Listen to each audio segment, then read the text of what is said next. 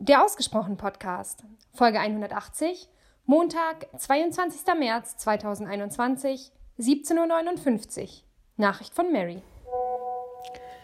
Ich befürchte an der Stelle, du bekommst erneut zwei Nachrichten zurück, weil ich habe erst äh, die erste angehört und möchte dazu was sagen.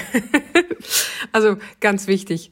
Weißt du, jeder kann am Ende da draußen glauben, was er möchte und kann an die Sterne, an das äh, Universum, an Meer, an was auch immer glauben.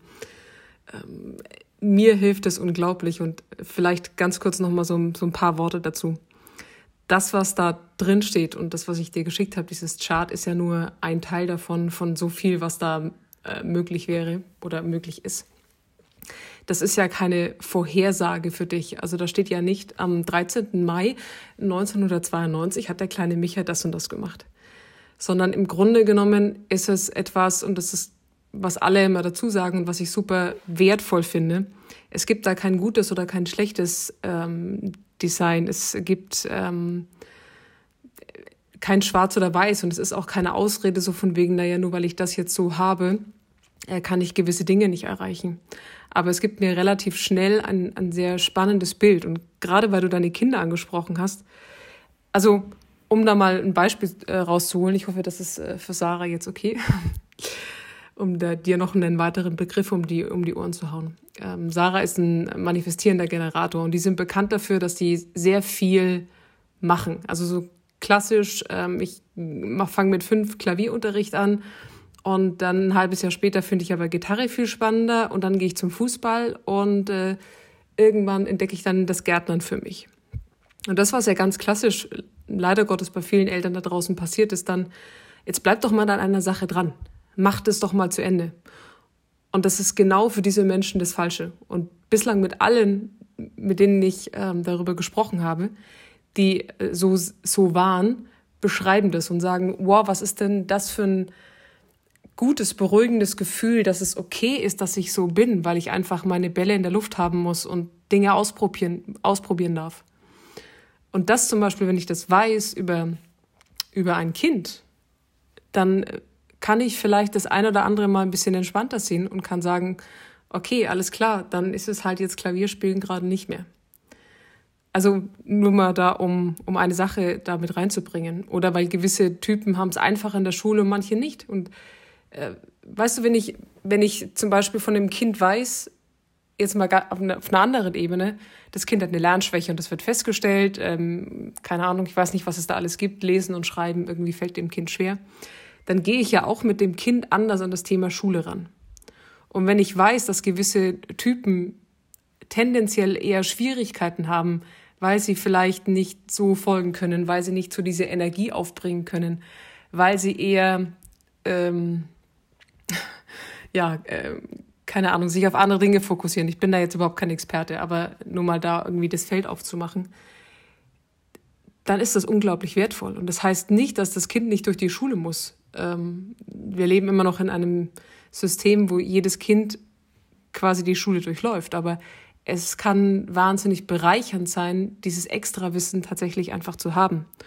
Und weil du gesagt hast, ob dann der Typ oder das, die, die Frau, die parallel zu dir geboren ist, in dem gleichen Krankenhaus gleich ist wie du. Ähm, nein. Also ihr habt grundsätzlich, wenn's, ähm, wenn ihr auf die Sekunde genau zur Welt gekommen seid, im gleichen Krankenhaus, habt ihr grundsätzlich erstmal äh, das gleiche Chart, weil ähm, da hat der Beruf von den Eltern nichts damit zu suchen. Aber es wie mit allen Dingen, das Umfeld prägt uns. Und wenn sie liest, ähm, sie fühlt sich ähm, keine Ahnung, nicht so verwurzelt im Leben oder du liest es für dich, dann habt ihr andere Erfahrungen in eurem Leben gemacht, durch eure Eltern, durch eure Prägung, durch die Schule und was auch immer. Und habt natürlich, ich sage jetzt mal, grundsätzlich so diese gleiche Aufgabe da stehen. Also so klassisch, ne? So mh, mm, Deutschunterricht, da steht, ähm, steht eine, irgendwie eine These und du sollst dazu was schreiben.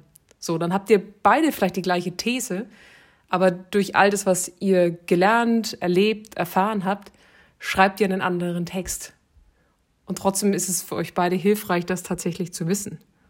Also, weil du gesagt hast auch noch, das fand ich sehr lustig mit dem Kaffeesatz lesen. mm, weil ich da ein sehr schönes Beispiel dafür habe. Am Ende ist es wirklich egal, an was du glaubst. Wenn dir keiner einredet, das ist irgendwie schlecht oder das hindert dich an irgendetwas. Es soll dir helfen und dich nicht einengen.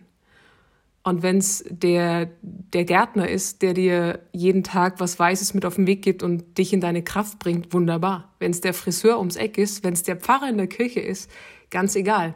Oder Human Design oder was auch immer. Und ich habe ein, ein, ganz cooles äh, Beispiel dazu, weil ich habe vor einigen Jahren äh, einen, einen Kochkurs gemacht. Das war so ein arabischer Kochkurs und dann am Ende saßen wir alle zusammen, so zehn, zwölf Leute und es gab so einen ähm, so einen Mokka zu trinken. Also diesen sehr, das ist so ein sehr strenger Espresso, glaube ich. Und wir hatten irgendwie alle ausgetrunken und da waren dann noch so ein paar Tropfen drin. Und ich hatte einfach, keine Ahnung, ich habe dann die, die Tasse von meinem Gegenüber genommen, habe den dann so in der Hand gehabt, habe so ein bisschen rum ähm, die Tasse so geschwenkt und habe angefangen, einfach wirklich nur aus Spaß da drin zu lesen. Also im Kaffeesatz äh, zu lesen.